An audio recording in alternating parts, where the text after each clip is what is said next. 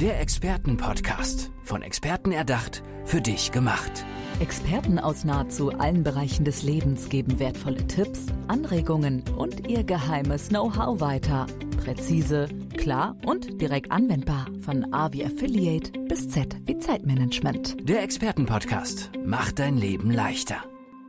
Hallo und herzlich willkommen zu einer neuen Folge im Experten-Podcast.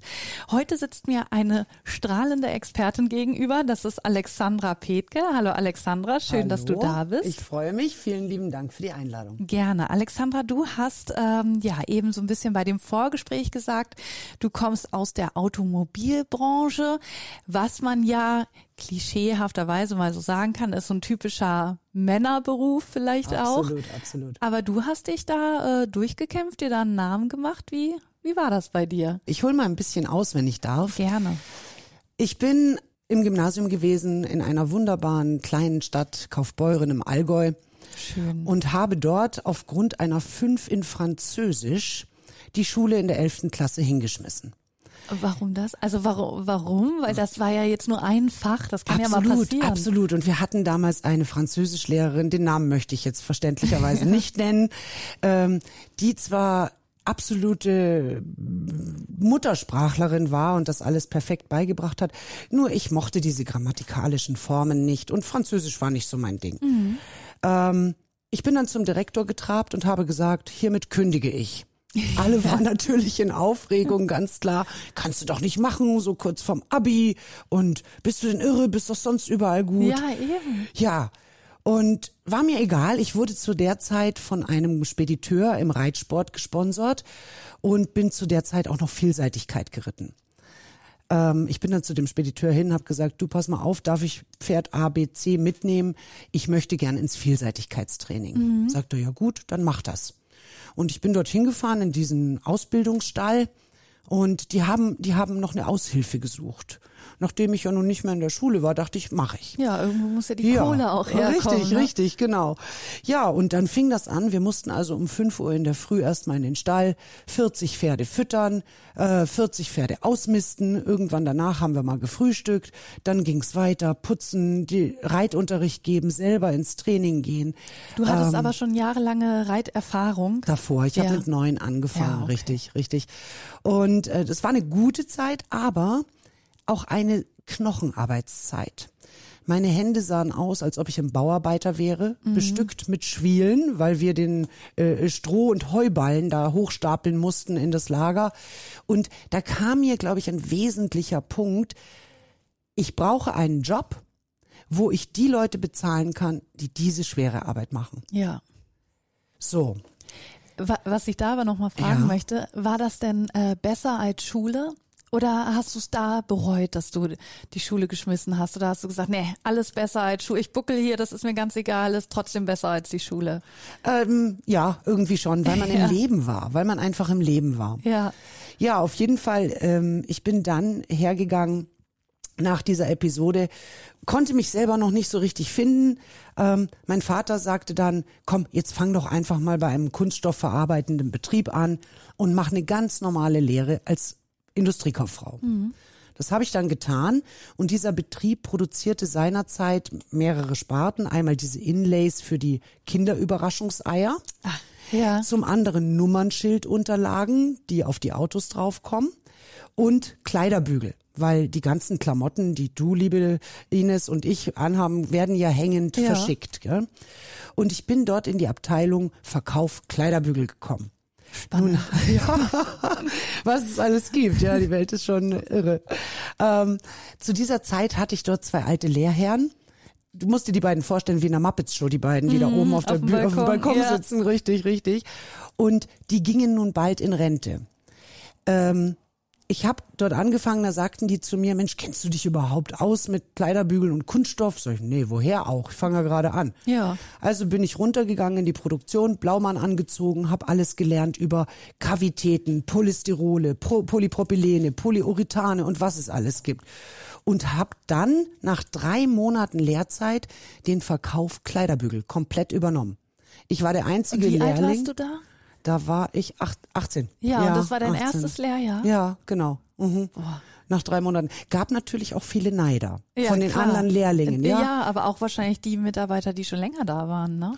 ja, das mag sein. Das habe ich nicht so Und, mitbekommen. und die, mu- wenn du es geleitet hast, ne, müssen die Mhm. ja auch auf dich hören. Eine 18 Ein 18-jähriges Mädel könnte ich mir schon vorstellen, dass man sich da erstmal behaupten muss. Ja, ist richtig. Aber ich muss sagen, ich war um 7 Uhr in der Firma und bin teilweise auch um erst um 23 Uhr nach Hause gegangen. Ja, und hatte okay. dann nach einem Jahr eine Umsatzvorgabe von, damals waren ja noch Mark, zwei Millionen Mark und ich habe dann 2,6 Millionen Umsatz gemacht. Dann bin ich zum Chef getrabt, also zum Firmenleiter und habe gesagt, so, lieber Boss, hier Gehaltserhöhung oder Bonus. Dann habe ich, das weiß ich noch, 600 Mark damals als einmalige Bonuszahlung bekommen. War super. ja, auf jeden Fall, ich habe gemerkt, mir liegt das Verkaufen. Ja. Einfach. Ähm, und ich wollte immer raus. Ich wollte raus, Menschen treffen, in, in den persönlichen Kontakt gehen, weil es einfach schön ist. Das war bei dieser Firma nicht möglich. Ich habe einen Anruf bekommen von einem Wettbewerbsunternehmen seinerzeit und äh, bin dorthin gefahren, äh, gefahren habe mich unverbindlich vorgestellt und der damalige Chef und ich, wir hatten sofort einen Draht. Das war Ja. einfach super. Und da konnte ich raus. Und dann war ich, ich musste nach Hongkong. Ich war dann eine Zeit lang in Hongkong, war in den USA und äh, bin dann für dieses Unternehmen vom schönen Allgäu äh, nach Westfalen gezogen. War für mich super. Ich hatte Westfalen, die Hochburg der Reiterei, ähm, hatte dort noch die Möglichkeit bei äh, Dr. Rainer Klimke, er lebt ja heute nicht mehr, war damals der Olympiagewinner, äh, persönlich zu trainieren und Also Reiten hast du nie aufgegeben? habe ich nie das, aufgegeben. Ja. Ich bin 42 Jahre durchgängig im Sattel gesessen.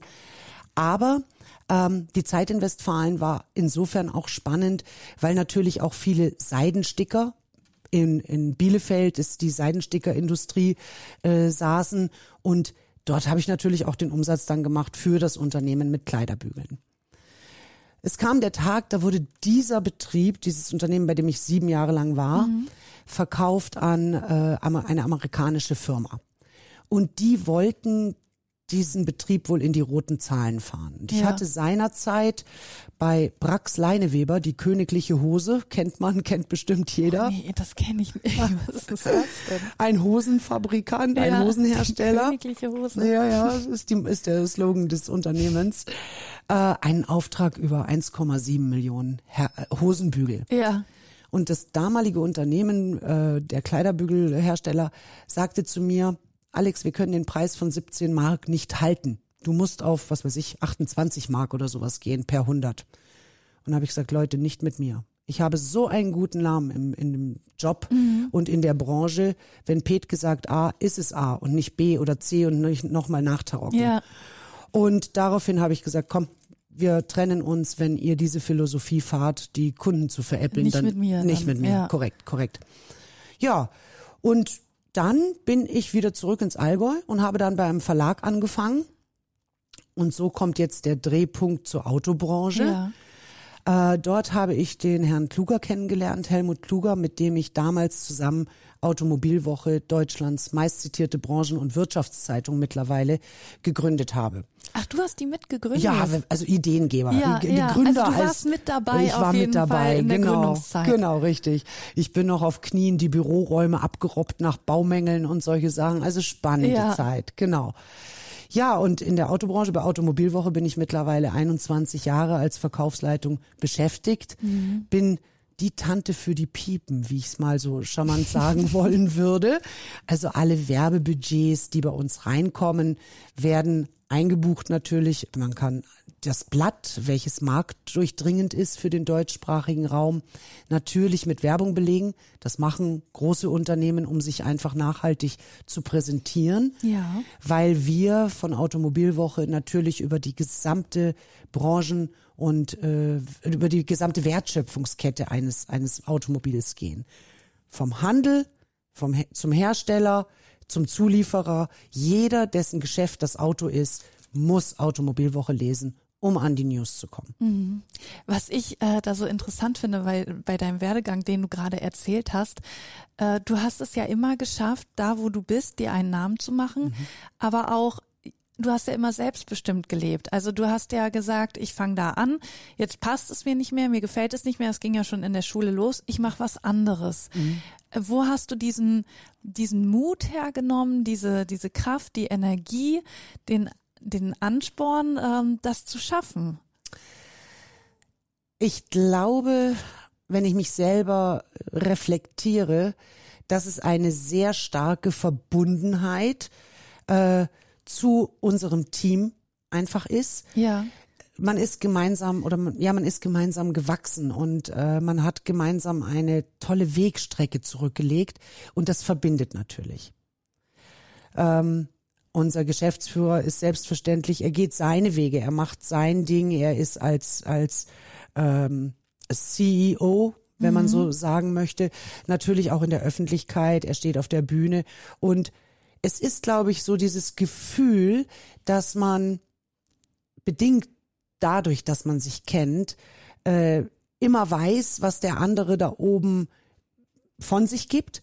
Aber man merkt auch, er sucht zum Beispiel auch den Augenkontakt, passt alles auf der Bühne, wo man Ja, nur mit ja. einem kleinen Augenzwinkern dann sagt, tipptopp oder Mach die Hände aus der Hosentasche ja. oder äh, zieh mal eben Sakko grad, äh, Kragen gerade. Ja. ja. Und äh, das ist, äh, denke ich, das, wo man einfach Aber so du kennst kann. ja von Anfang an dieses Team nicht, in das du da reinkommst. Und trotzdem hast du das ja immer geschafft, da dann einen wichtigen Part zu übernehmen. Also hast du da einen Tipp für uns, wie du, wie du das gemacht hast, wie du mit dieser Stärke da vorangegangen bist? Ich glaube, das ist einfach so ein bisschen Charme, Ja, Verlässlichkeit und definitiv die Sache, immer mit dem Kunden oder dem Gegenüber ehrlich umzugehen. Immer. Also Egal was Ehrlichkeit ist. Ehrlichkeit, nicht verstellen. absolut.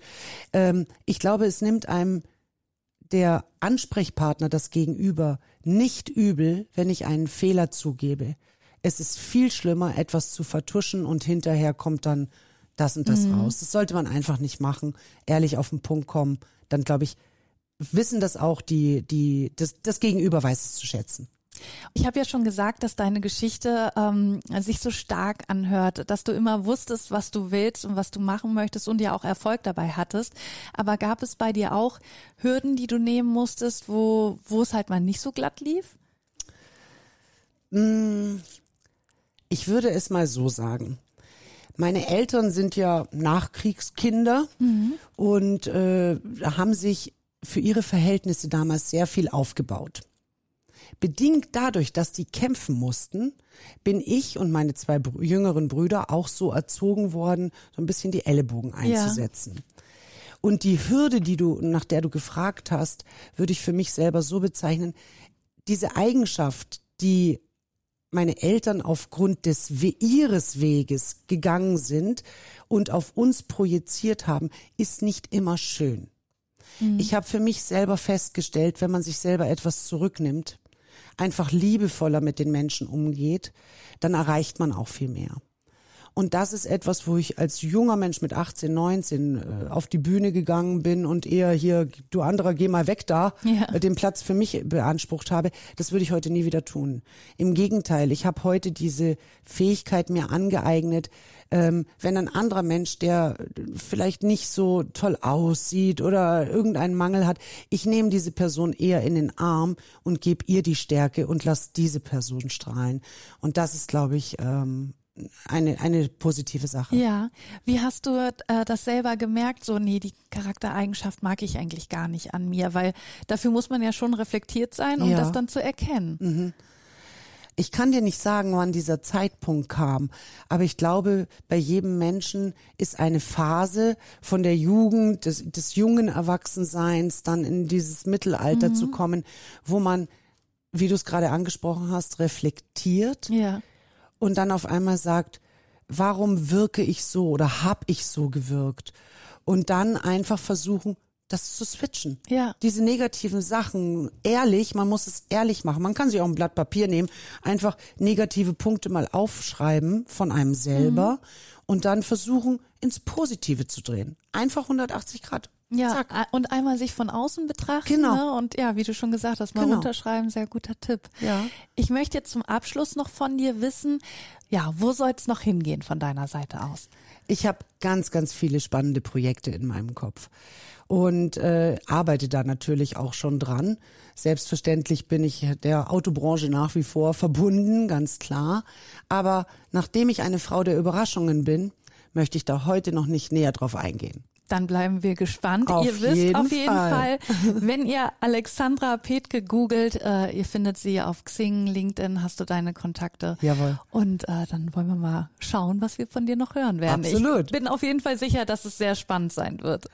Vielen Dank, Alexandra Petke, dass du hier bei uns warst im Expertenpodcast. Hat Liebe- sehr viel Spaß gemacht. Liebe Ines, das gebe ich eins zu eins an dich zurück. Herzlichen Dank mich. für deine Zeit. Dankeschön. Tschüss. Tschüss.